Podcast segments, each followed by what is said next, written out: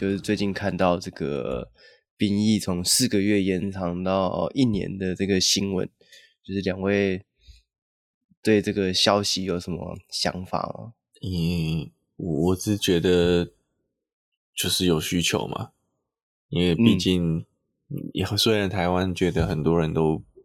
台台湾很多人都觉得不会打仗，不会打仗啦。啊。我们年初也是这样看乌克兰跟俄罗斯嘛，觉得这两个都是文明国家嘛，哦，都是文有一定文化水平的，不是一天到晚就是拿着枪对空，帮帮帮帮，对对 对，对，所以就是很难说了，好，那就是有需求嘛。绝对不是空穴来风的。讲、嗯嗯、真的啦，对，国防部要做这种这种，这这这真的是很重大、很重大的改变。嗯，因为你一个不只是你人动员人数多，你动员人数多，还有薪资变多，有没有？它是一个很大的裁员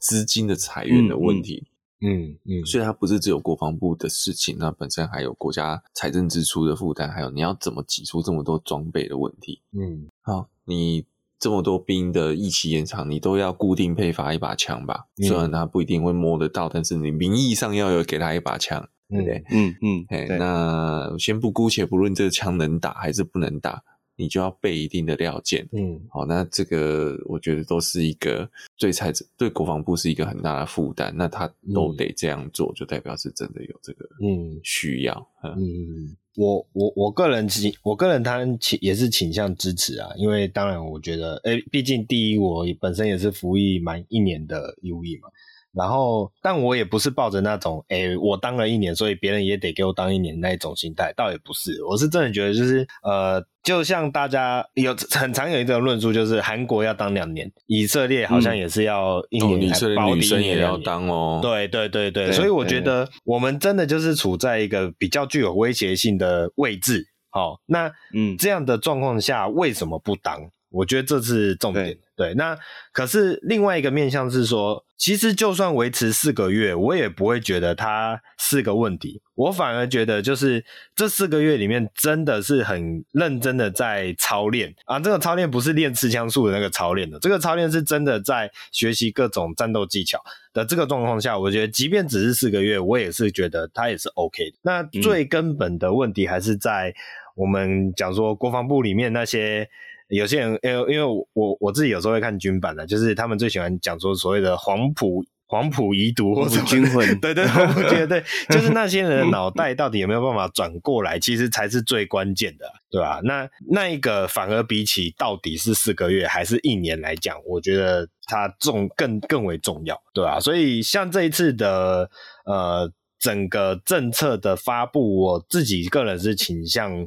呃支持的。对，尤其是他不是单单只是把役期拉回一年啊，同时他有宣布一些他的一些建军的新的方向，比如说呃，义务役跟义务役跟志愿役，他分别在打击旅跟守备旅的呃呃使用啊、规划啊，然后再来是呃义务役也会尽可能去学习一些新的武器的运用啊，或者是新的战术的运用啊，我觉得这都是可以。感觉得到，他不是只是单纯想把一起拉回来，想要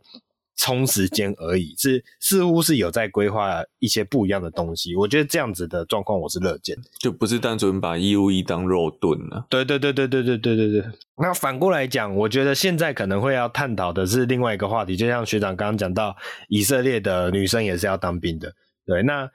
我其实不是，我也不是抱着所谓丑女的心态，就是哎、为什么男人要当，女人不要当？哎、其实我也不是，只是就像刚刚讲的，我们台湾的状态真的就是处在一种呃，那叫什么兵危什么啊哥，我一时想不起来啊，反正它就是一个比较危险的呃冲突地带嘛。那既然这样的话，其实嗯，我们不要讲保卫国家，我们讲说保卫自己的家人的这个责任，其实确实是真的，每个人都有。不会因为你真的是男生还是女生就会有差别。那我也不觉得说好，就算女生今天真的要所谓的服役期，就要去练那些好像呃不符合他们身体状态的，比如说可能要要他们跑三千啊，然后怎么样怎么样，倒也不必，因为整个军队的运作绝对就不是只有战斗部队，我们都很清楚，就是除了战斗部队以外，有非常大量的后勤，非常大量的行政，其实也都是需要人力。那以我这个实际上在里面当过兵、待过的人，其实就会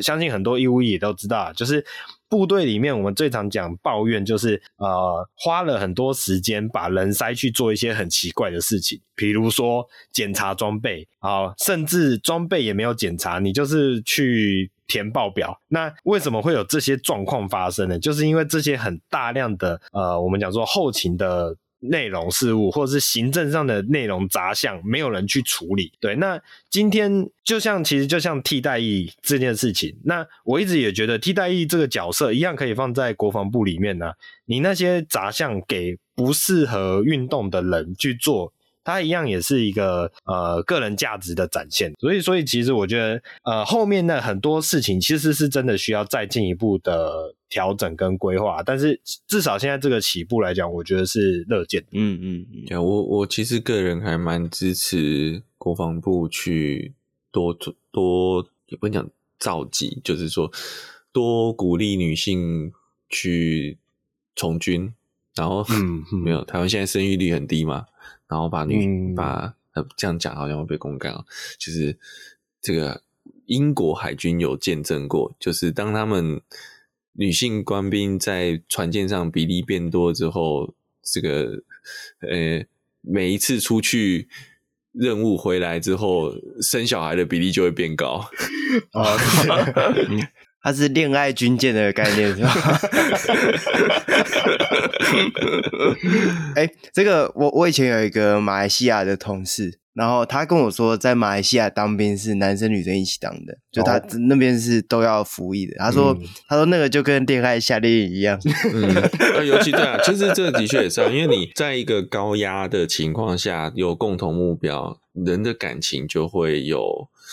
想想就是被盲激荡，激荡以外，也会同时因为荷尔蒙的关系被蒙蔽。嗯嗯嗯，那你就会觉得，哎、欸，好像我有革命性的情感，有没有？啊，对对对对对，容易是容易会产生革命性的情感。就就跟有人说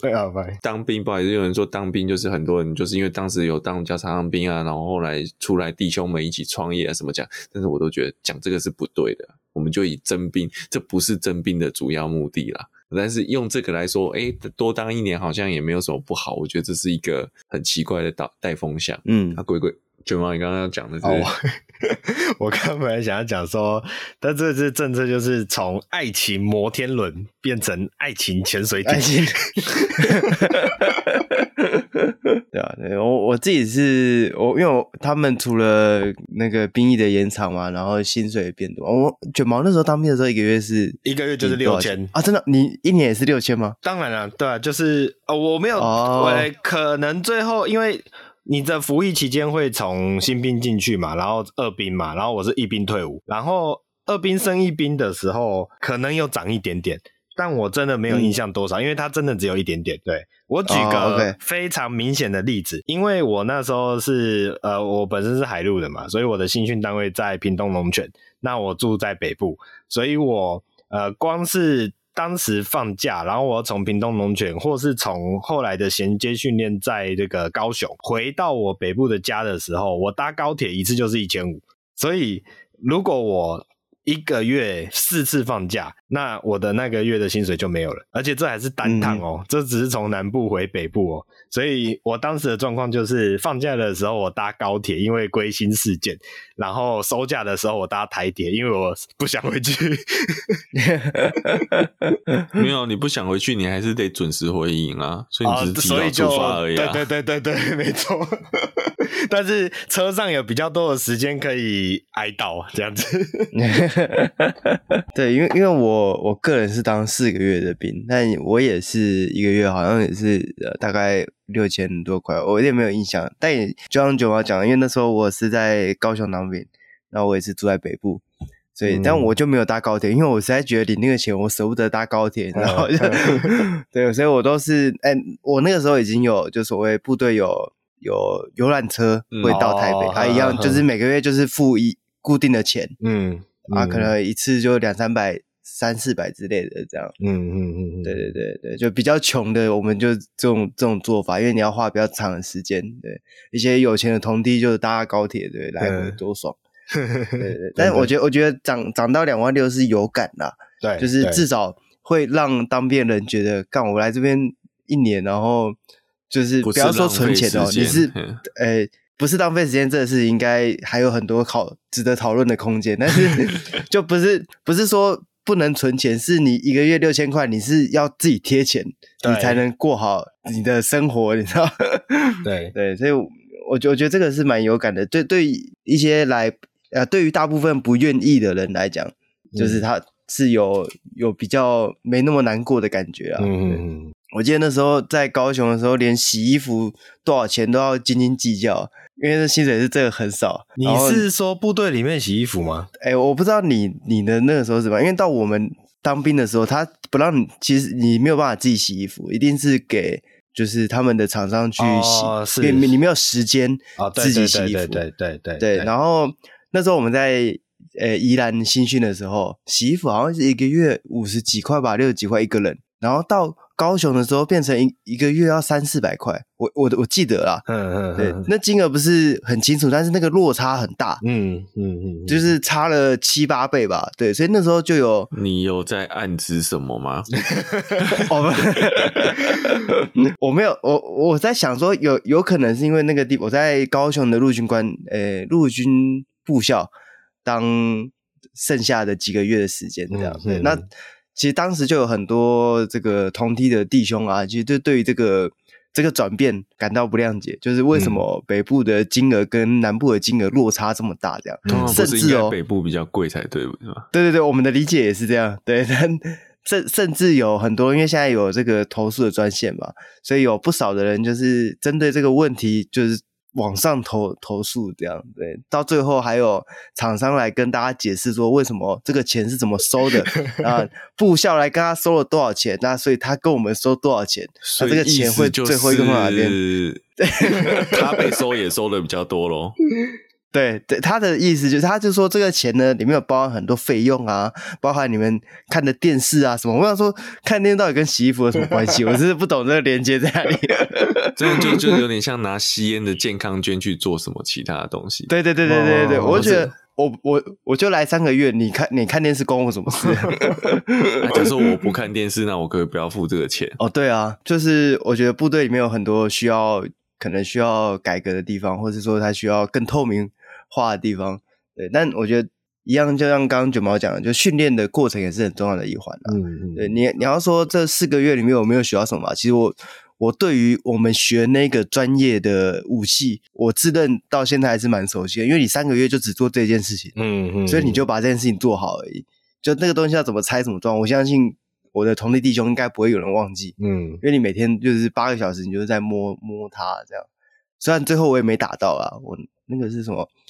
？Mark 四十八哦，四九四九，就是那个榴榴榴榴啊榴弹发射器十九啊榴弹啊十九 Mark 十九榴弹发射器的。但最后我也没有玩到，你连番号都背错，对对，号码都不记得，但是看到它我一定会猜。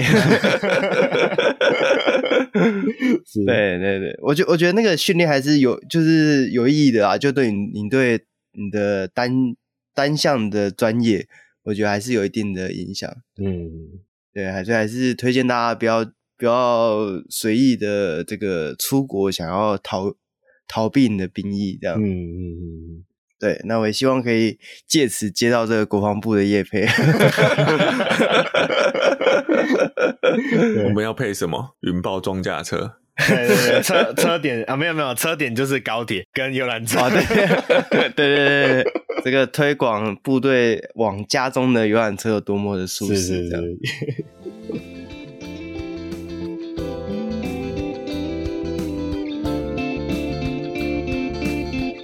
哈，大家好，我是蜜龟，我是卷毛，各位学长。好啊，刚刚我们前面闲聊讲到游览车，其实也就是。呃，我不是说部队游览车不好了哈，只是这个后面接下来新闻其实是有点难过的，嗯、就是那个大家可能知道说，就是上个礼拜在台中就发生半夜，就是算半夜吧，我记得晚上十一点多嘛，就发生一个这个呃台中的公车司机在左转的时候，因为没有看到一就是一个家庭一家三口在穿越马路，那所以他左转就直接。呃撞到先生，然后又接着撞到后面太太跟一岁小小朋友，那最后太太跟小朋友是当场死亡。那这先生是外籍的伊拉克籍的，他是轻伤。那其实这个新闻发生的当下，大家的第一个想法就是：哎，台中的公车又出事了。因为台中公车才在上上个礼拜吧，是我记得是香港女性对不对？好像发生冲冲突嘛。就是说，那个女生好像，呃，看她觉得台中公车司机有一些不适当的行为，那她原本想去类似提醒之后，结果这个司机对她动粗，那这但有没有动粗我们不知道，至少这个事件的叙述概络是这样子。嗯，那所以当下大家就就有在检讨说，诶，那台中的呃，不是特别是台中，就是公车司机的素质到底是不是，或者是公车司机的训练是不是有充足？那很不幸的，在那个事情没有。还没有画下句点的时候，就又发生了这个更为呃惨痛跟难过的事件。那其实这个又让我们去想到，这个应该算一两年前那个，也是在土城一个小货车左转，然后直接撞、嗯、撞击一对。年轻情侣，对，算年轻夫妻，呃，他是未婚妻吧？我记得，对，正要结婚的嘛，我记得他们是就要结婚了。而且我印象很深刻，就是他们去土城，就是为了要看结婚以后的新房。对，没有错。那就这样，天人永隔。那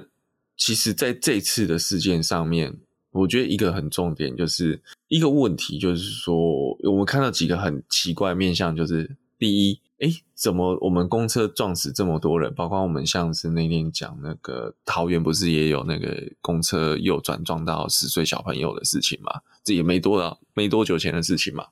都历历在目的时候，似乎公车客运业并没有一个很警惕的效果，他们还是照我行我素的这样开。那这个事件其实当下看起来，这个公车司机其实左转完全没有停顿，开得非常的快。好，那这开快是我们肉眼判断，然后不知道它时速多少，但至少它完全在左转，没有减速，这是似乎是就是这个影片呈现的状态就是这样子。那撞击当下，因为没有减速，所以它撞击当下其实又拖行了一段时间，那这都会加重被害人的伤亡。好，那另外一个就是比较奇怪的事情，就是说，诶，不是还有人说，呃，这个就是说是道路设计的问题。我觉得这次我们的确看到很多带风向的状况，哦，就是不是怪他们说啊司机有错啊，但是这个道路设计也有问题。其实我常常在讲说，有很多人在怪，呃，我讲我讲不是后面的检讨，而是说在事发当事人说，因为道路设计造成他无法去看到，他无法注意他应当注意的事情，然后就造成了这个憾事。我觉得这是很好笑的理由，因为就跟那个我们讲。行车机那个那个，我们上面来讲那感应雷达，没有感应雷达，你应该还是考得过驾照，你应该还是会停车，你应该还是开得进停车场才对啊。那一样，道路设计不好，你考驾照的目的就是要让你去克服这个问题啊。你不会说我因为道路设计不好，我就弯不过去，因为这就是我们驾照的训练嘛。哦，你说你今天 S 型入弯啊，然后可以倒进倒出啊，你可以倒车入库啊。哦，这些东西都不是用道路架设、道路设计不好，所以你就呃这个驾驶就给你了出错理由。那一样嘛，道路设计不好，那不是应该要开慢一点吗？哦，就要确保这些问题都被这些可能的潜在危险都被排除了，你才前进嘛。所以其实这点我就觉得台北的公车目前做得非常好，是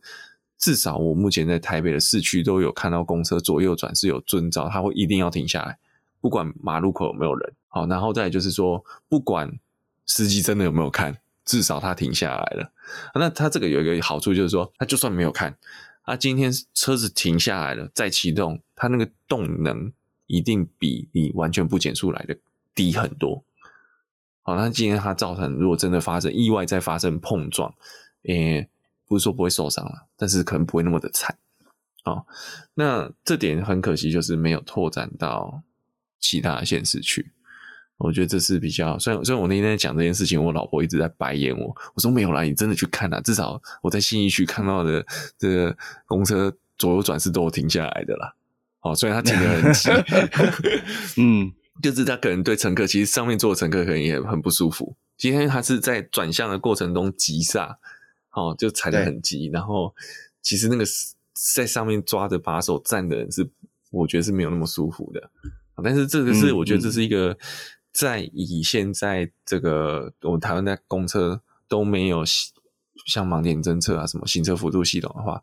其实这个是一个只能用说用用程序去做到部分安全的规范。然后我也觉得也要聊一下，就是说，嗯啊对，还要讲第三个很诡异的事情，这个就跟交通比较没有关系了，就是这个呃。其实就在我们录音的这两天，就是这个伊拉克吉先生的家属，他在国外的 Facebook 他就发了一个文嘛，就是他当当天发生一个发生这件很难过的事情了之后，碰到他一个百思不得其解的情况，就是警察带着那个肇事驾驶来跟他们道歉，然后希望他们家属可以原谅他。这是一个很诡异的事情，我真的觉得这是超诡异，这但是这在台湾好像层出不穷哦。就看到就是一定呃，我们讲不要用讲不要讲加害人，那应该讲肇事人永远都要去跪被害人的灵堂，哦，对对对，呃，然后然后还是警察带去的，哦，或者是、嗯、这个这个我真的是觉得很不太合理，因为讲真的啦，家属可以原谅这个肇事人的几率有多少？我想九成九都不会原谅啊，那可能真的有那么零点一成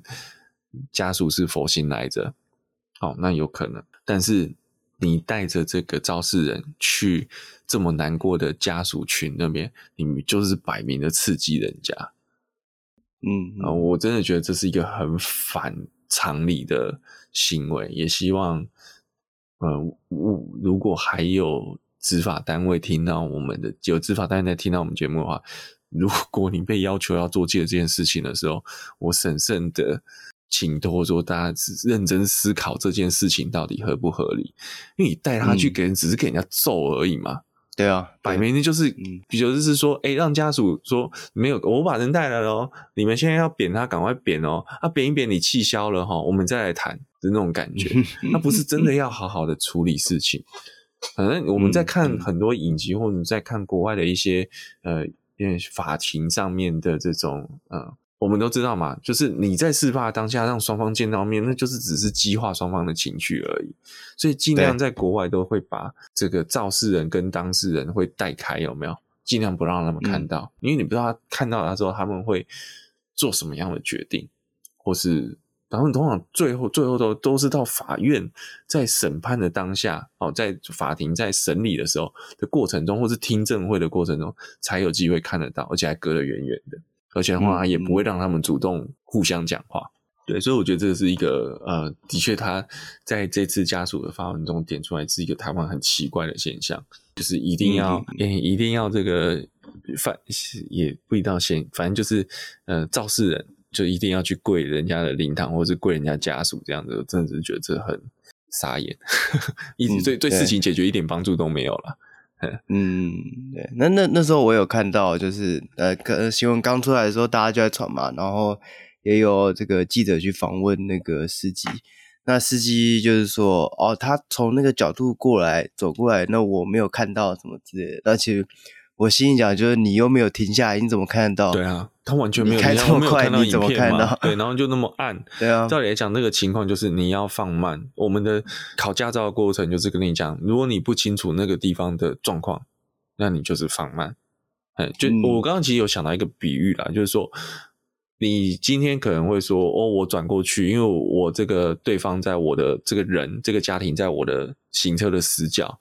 所以好像不是我的错的样子，那我现在想说，对对对对，不对啊！嗯、你如果你今天看到地上有一块石头，它很低，然后你的车子开过去了，你不小心又碰到这个石头，然后你的车门就凹下去了，你会怪这个石头站在这边的吗？嗯、不会嘛，你一定是怪你自己为什么没有看到嘛。嗯嗯，对，所以一样的意思啊，你怎么会去？今天是对方只是换成一个新人，你就是怪对方怎么跑到你的盲区来，而不是思考为什么我。他出现在我盲区，然后我居然都没有想到这件事情。嗯嗯，对。那那我不是不是有那个有另外一个是说，是交通部长吗？说还是就说司机没有用力看。不过这个我们不知道是不是真的新闻啊，是不是真的？等司部长讲这句话。嗯、但我觉得其实就想到说，那我就来了解一下，那到底我们现在一般家用车，然后当 level two 自驾，很多车子都有了，对。所以我们其实。很多家用车现在都有 ADAS 的系统，甚至很多都都是标配了。呃，比较低价的车可能还没有了哈。那公车或者是大货车有没有 ADAS 呢？其实也有，而且行之有年。那我先讲呃公车的状况好了。目前其实台湾公车啊有导入 ADAS，讲真的，我目前看到新闻主要就是台北而已。其他县市真的都很少，像台南好像就只有电动公车有一批有导入 ADAS，那台北也讲真的进度非常薄弱，就是台北的这个 ADAS，台北目前有三千五百多辆公车啊，还不到四千辆，那他们那个时候其实就有说要呃在五年内完成。哎，不对哦，是二零一八年就开始推动了，就说要在五年内完成台北全全市公车要可以都有 ADAS，那这边的 ADAS 其实就包含了自动刹车，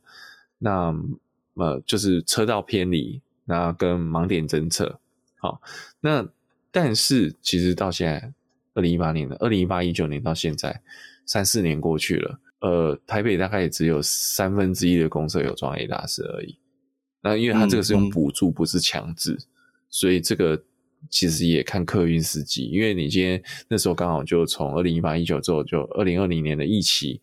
疫情的问题就造成，其实那时候很少人做大众运输嘛，所以其实对客运业者来讲，他们收入收入就大幅降低，他当然都更不愿意拨钱去，因为政府不是只是补助，但不是全额去负担这个费用，所以对他们来讲，加装这些东西都是增加营运成本。但是也相对的让公车的肇事率变高。我们自己有用过盲点侦测，其实讲真的，呃，只要有在看后照镜，加减都有一些帮助。但我们也知道，台湾人有非常多的驾驶人不是不知道后照镜这种东西的，所以当你的选配选配，对，真的是选配，跟方向灯一样，完全选配。对，那这个就很可惜啦。但是其实我会说，这个 ADAS 系统。呃，在公车上，其实真的是已经做到跟我们家用车的效能是一样，但的确哦，公车的盲点是更多的嘛。对，好，然后还有另外一个，我觉得像 Volvo 啊，或是像今天 Mobileye，就是我们讲那个自驾系统很大的一这间以色列公司，它现在是呃已经被 Intel 买下来的这间公司。那他们其实他们的这个公车的 ADAS 系统，我觉得有一个很特殊的东西，是相比于。自家私家车不一样的，因为毕竟它是一个商用化系统，它是一个公司营运要用的系统，所以当它今天这些，你今天盲点侦测啊这些东西，它就会有一个数据嘛，就是你今天有没有发生这个事件，我们就在城市的呃或者在一些呃这个行为上面，我们叫做 event。当我发生这个 event 事件的时候。他就把这些事件会上传记录，所以其实你的总公司那边，就客运公司总公司就知道哦，我今天某一条线的哪一个司机，在哪一个路线的几点，他发生了跟前车贴太近，哦，可能近到，有可能是只是说我贴太近，也有可能是我近到启动了自动刹车，啊，或者是说我今天进到了这个。呃，我是因为盲点侦测先触发，然后我就发生有碰撞记录，它变成一个很大的资料库。我都觉得这个资料库你拿来做驾驶的考评，不是很好的一件事情吗？我今天身为一个好的驾驶，我可能会触发盲点，我可能会触发这个。呃，这个呃，包括超速也会记录在里面嘛，哈，我可能会触发这个呃，就是前跟前车靠太近，因为有时候这个不是司机的问题，就是计程车、小客车插进来，或是摩托车插进来。但是如果你今天触发了自动刹车，好，我觉得这就是一个很好的记录嘛，这个比任何乘客客诉说这个司机开车非常的粗，呃，怎么非常的粗暴，哦，加减速都很凶狠，然后乘坐非常不舒适，我觉得这个资料更客观。这是一个非常好的东西。嗯嗯、那其实不止这个公车系统啊，Volvo 其实早就也有。Volvo 我们刚刚在讲的这个，它的 Volvo 最主要是在货车的部分。其实 Volvo 的 ADAS 系统在二零一九年就非常的完善，还有 ACC 一样，就跟就跟我们这个一般家用车一样，还有前车碰撞加刹车有 ACC，甚至它的 ACC 有做到禁止物侦测加刹车，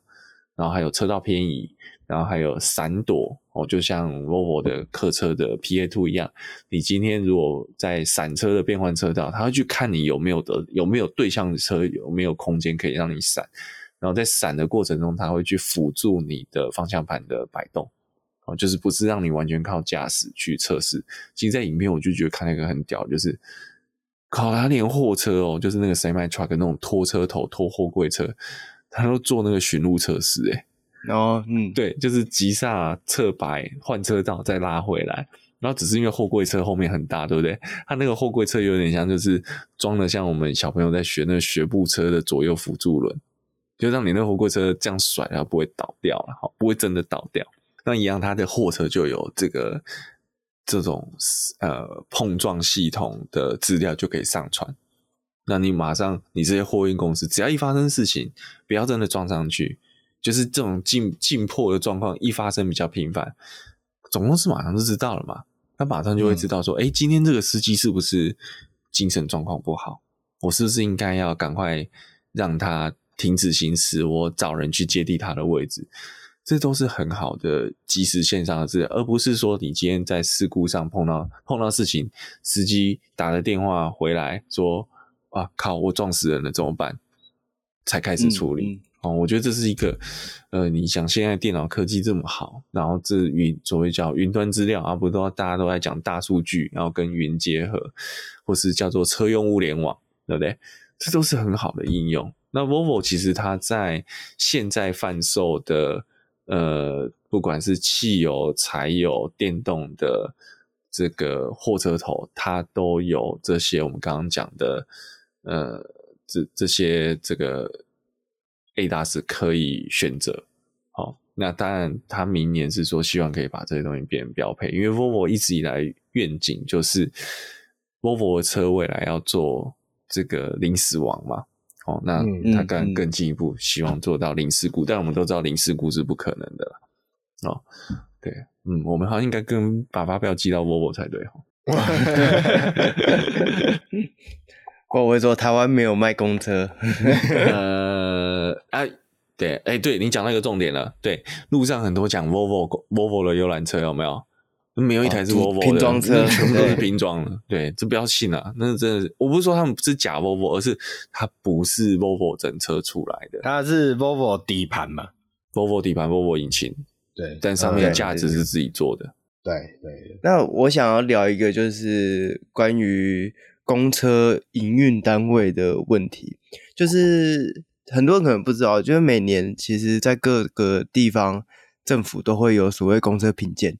那公车评鉴呢，影响最大的就是，诶，政府对于公车路线的补助，就或是整体诶客运公司的一些补助，这样基本上你拿到甲等，你才有一个合理诶比较好的补助啦，就你今年的营运状况才会比较好，这样那。这个公车评鉴的内容有很多啊，在其中就当然包含了就是你收到多少投诉啊，或者说你的公车的一些设施啊，然后你的驾驶的一些水准管理，或者在路上的这些行为，这样都会列入一个考，就是一个标准啊。对，那因为这次的事件才刚出来，那。我们可以回头去看一下过去发生的事情，那就是在二零二一年的时候啊，台中也有发生过这个公车一个巨业客运的一台公车在上上学的时间撞死一个在马诶行人道上面的女学生。那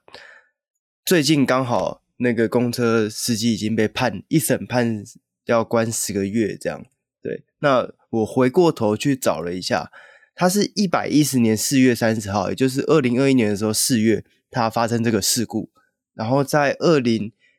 二二年一月的时候，做二零二一年的整体客运评鉴的时候，这一家公车营运单位，它仍然拿到了甲等的这个评鉴，就是最高等级的评鉴。这样，那我就会想说，一个公车营运单位，它在一年里面发生了一个完全是驾驶的失误。A one 的事故，但是他还是拿到了甲等的评鉴。那这个评鉴的意义到底在哪边？他发生这么严重的事故，却没有营运单位没有受到任何惩罚，这我觉得是不合理的。对，因为就是就像我们讲的说，呃，如果我今天是一个营业用车辆，哦，那出事了，其实不是司机负责啊，是公司要负责啊。我讲你今天货车在外面，你发生任何事情，代表就是这间公司嘛，所以对公司的保险就要去负责这件事情，所以代表公司的保险会去处理，就代表这是公司的责任，不单只是司机要去承担这百分之百，但司机也有错了哈。那所以就像你讲，对，诶，我发生了 A one 事故，结果我的完全没有影响到我的营运方的任何考评，那这个这个评鉴就是我会坦白说。就是没有意义的啦，我不会说它是假的啦，嗯，那就没有意义了嘛。但是不不经令人怀疑说，那你里面到底评鉴是什么？这个车上有没有配饼干饮料吗？还是 对，还是说呃这个呃这个加减速的居值没有超过多少？不对，看起来这个居值很大嘛。嗯，我其实在讲讲在讲这个事故，还有一个我觉得蛮蛮有。也不能讲蛮有意思，这是难过的事情。就是有一个很吊诡的，就是说他当时好像是说司机是说他刹车失灵，这个我讲的是二零一一年、二零二一年这个事故刹车失灵，对，所以他就变成像我们那时候在讲的一个火车的选择。哦，你现在在换轨器上面、嗯、有一群小孩子，他就在轨道上面玩。他在正常运作轨道上面玩，然后跟一个他知道他不应该去正常轨道上面，所以他在废弃轨道上面玩的小孩。那你今天是火车司机，你看到这样的状况，你是要去撞那些违规的小孩，还是你要去牺牲那个乖小孩？他说他当时就是刹车失灵，嗯、所以他只有两个选择，就是他去撞山壁，好，然后或者是他去，因为他是闯红灯嘛，所以他去撞。那个穿那一群穿越绿灯正在斑马路上面的那群学生，对，那最后因为他觉得他车上人很多，所以他只好选择去感觉伤亡比较小的那一块。有人后面搞半天根本不是嘛，他刹车是好的啊，那单纯就是闯红灯而已嘛，嗯嗯、就跟我们今天这几个台中的事故一样。你说他看不到或什么？没有啊，他单纯就是车开太快啊，他只要开慢一点，其实他就可以看得到了。或是他开慢一点，其实那个家庭可能就有反应时间了。对，所以我觉得这个营运方，对啊，啊，你怎么会让这种司机去，就是在你的单位里面运作？这个公司内的考评也有很大的问题。嗯，对，其实其实我觉得公司内的考评啊，往往是牵涉到所谓的 KPI 嘛。那我认为公车司机的 KPI 是什么？就是有没有准时。到站跟有没有准时把车子开回场内，我我认为、嗯、对啊，就我的经验啊，因为而且我我我印象中很多公车司机是要就是超时工作的，我觉得这也是一个很大的问题，嗯、就是他就是一直赶着要要要要跑下一班，所以这个就是这个这个 KPI 是不合理的。对，我我会说这个 KPI 可能就我们过过去传统观念就是我今天要发挥员工最大效能。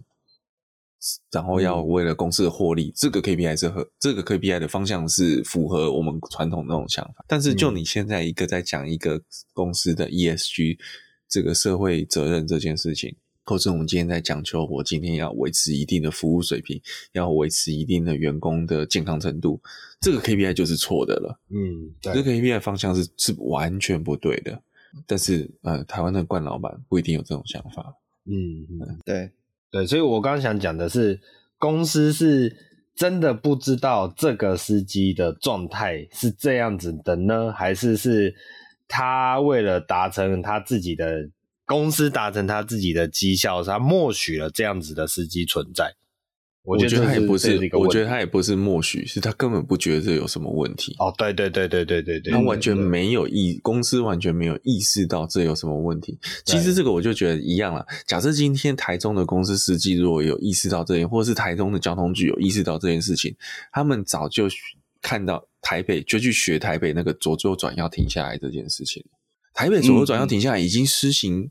一年多了，然后我们还是只有在台北看到。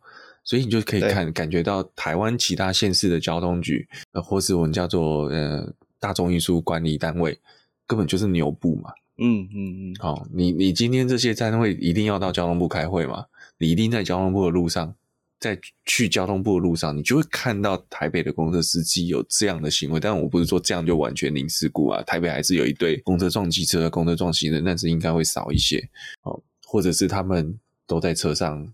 都坐着车过去，都没有去实地考察。对，因为坐上车坐在后座，眼睛闭起来，嗯、到的时候已经到这个立院了嘛，嗯、就到停车场了。了 对对，你是什么都没看到，所以我觉得这个就是很可惜了。对，然后我有看到有粉专有分享啊，就是因为现在网络上，呃，就像我们前面讲的，网络上有一些那个会分享交通违规的一些影片的粉专啊，那就有一个粉砖其实已经有。张贴过多次，就是这一台，就是肇事的这一台丰原客运的这个车，它在马路上有多次变换车道不打方向灯，或是抢直行车左转，就是，诶、欸，如果车子要左转，有有一些人啊，就会还没到路口就左转，就是因为他赶着嘛，他怕就是他到的时候已经红灯了，对对对对对对。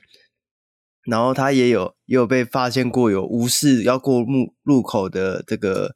这个行人，然后就直接开过去，这样就这个事情不是发生一次，这发事情发生好多次。那这诶这些粉砖当然都是看到这状况拍下来，然后有检举，然后最最后通常都是有成功的这个状况。那代表什么？就代表诶这个东西有开罚单，一定有人知道这件事情，但是他们还是。拿到了这个甲等的的评鉴，然后最后就发生了这样的事。他就觉得，所以他觉得这个东西对他营运没有影响，他不用去改善。对，就是对他们来讲，交通他有没有把车开好这件事情，一点都不影响他们公司的营运。我觉得这个是很大的问题，因为你上面诶、欸，政府没有站在一个强硬的角度去要求，去要求业者要管好你。底下的这些司机，你要用怎样的标准去要求他们要怎么开车？那就是放任这些十几吨的危险、危险的这个杀人的机器在路上行走，那其实是造成路上非常多人的这个安危啦。因为我个人我是没有在台中搭过公车，我没有办法对台中的公车乘坐起来有什么评鉴，但是就我看到的这些影片啊资料。我真心觉得那真的是一件很可怕的事情。对，我觉得台中的公车还绝对不是最恐怖的啦。那、嗯、其他县市，哎、嗯欸，我有看过其他县市也是很凶狠的。那只是可能台中的人比较多一点，好、哦，所以出事就高一点。然后再加上这次又是一，嗯、我觉得你说这次为什么稍微大家比较会非常的愤怒，有两个原因嘛。因为一样，哎，当然一个部分是呃有涉及到外籍人士。对，对那台湾最怕丢脸啊！撞死自家人不用怕，嗯、撞到外国人脸丢到国外去了哦。嗯、那另外一个就是，是我我是反讽了哈。然后另外一个就是，你今天是一个一岁小朋友，他有很好的发展，哦、他有很他有很棒的人生等着他，就这样没有了。嗯，就这是大家比较会社会大众通常会比较难接受，就是小朋友的呃死亡。嗯嗯嗯。对啊，这是一个很难过的事情啊。对，就是，诶，很难想象说，就是在二零二三年，就是在现在这个时候，在台湾还会发生这样的，就是很很基本的交通观念，就大家都觉得你过左转停下来看马路上有没有人过，这应该是很基本的基本，对对，就是就像根本不用。你连这个都做不到，那对，对连这个都做不到，那驾照到底是谁给的？对啊，对对对对对，更何况你还是职业驾驶，这这 这时候不是我们常常讲吗？台湾的职业驾驶，呵呵。对啊，就是你拥有比较，你可以开到那么大台的车，因为考到这个车，我记得开公车也是要连接车驾照，印象中啊，嗯、对，公大客车是最难考的嘛，因为它一直要一一个一个叠上去的。对对对对，就是你拥有这么台湾，算是你应该是什么车都能开了啦。那但是驾驶的，我觉得这个不是驾驶技术，这个是你素质，嗯、素质，对你的驾驶的素质没有提升，那。这个真的是会造成很大的问题，那就也就是也印证了前几周我们聊的台湾是行人的地狱。嗯，你看才过了几个礼拜，马上验证这件事情，他真的是一点都没改善。对对，政府官员在讲很多很多，然后讲的头头是道，状况没有改善。嗯，对啊，对对对对，而且就是今天又今天，诶，这件事情过世的两个人，我又看到一个一个粉专讲，就是当今天有一个人过世，它是一个很大的新闻，但是当今天一年有两千多人过世，它就只是一个数字而已。嗯，对，就是，诶，官员都把他们当数字看而已，那就会长期下来就变成这个问题，这个状况嘛，就没有人在意，除非。今天真的走掉的人是某个非常有名的人的家属，或是非常有名的人，嗯、大家才会重视这件事情。嗯，就像之前那个，我印象中胡志强的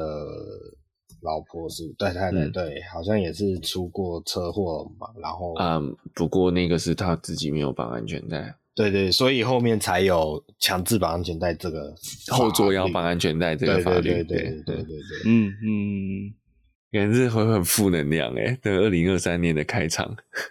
哦，对，应该说是二零二二年的结尾，我们把它放在二零二二年的结尾。就我们希望是二零二三年的开场。对啊，但是就是我觉得是希望啊，希望二零二三年大家会因为这个事情，就是说，不管你是搭公车的人。还是开公车的人，就搭公车的人，你可以做什么？就是你可以去探索一下你那一区的可能议员啊，或是立委啊，我们可以从政策上来做什么改变？我们可以让政府去监督到什么程度？因为现在事实证明嘛，因为业者没有办法自律，他没有办法因为发生这件事故而改善。你看，我们从二零二一年发生的事故到二零二二年发生的事故，都在台中，都是人走在马路上，哎、欸，走在人行道上哦，不是马路上而已，他走在人行道上，然后被撞死。嗯，那这代表就是这段时间一点进步都没有。那我们要怎么样利用政府的力量去改变现在这个现况？我觉得就要有大家去重视这件事情，那才会，因为民意就是要很多人都重视这件事情，它才会有所改变。嗯，对，我觉得这个还蛮重要的。嗯嗯，好，那今天的这个话题到最后确实是有一点沉重了，但当然，就像刚刚龟龟提到的，真的是希望大家都可以呃注意到这样的一个状况，然后也许我们在下个年度去做改善，那台湾的交通环境就有能够再往前推进一点点的这个可能性跟机会。对，那刚刚龟龟有提到这个是。坐公车、开公车的人跟坐公车的人，其实都要有尽一份力嘛。不管你是自己开车方式收敛点，或者是你坐的时候，你可以呃可以去做一些指正。好，那我其实同时在提另外一个面向，你我们之前很常讲，这个道路环境是每一个用路人必须要互相都都拿出心力来守护的。所以其实那些。你开着开车在这个路上的人，你稍微停一点，也许公车的通路会比较顺畅，他就不会因为这个路况的问题而赶赶得他的站点。然后，那你可能骑车在路上的人啊、可能也是尽量就是让大家都有一个很顺畅的用路环境，好、也可以减少一些这种状况发生。那可能慢慢的，这个整个道路环境就会往好的方向去。改变了，那当然这是一个呃，我们讲说新年新希望嘛，二零二三年来了嘛，对，那也就跟大家做个分享，那希望大家都可以平平安安，然后安心的回家，这才是真的是最重要的。那我们本周的节目就到这边啊！喜欢我们节目的话，记得帮我们按赞、订阅、分享，不管是脸书、Instagram 啊、呃，这个 YouTube 好、Podcast，或者是我们新的 TikTok 短影片的这一类的平台，那请大家再帮我们做留言评分。那我们下礼拜再见，拜拜，拜拜。拜拜。